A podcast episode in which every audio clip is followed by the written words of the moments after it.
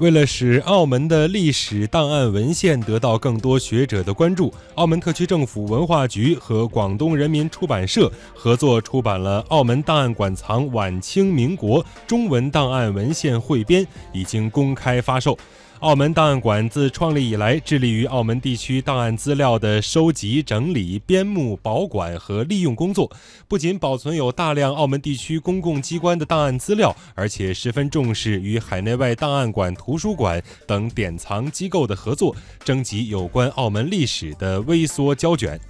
本次整理工作全面调查搜集澳门档案馆所藏的晚清民国中文档案文献，时间集中于一八四零至一九三零年代，累计约八十万字。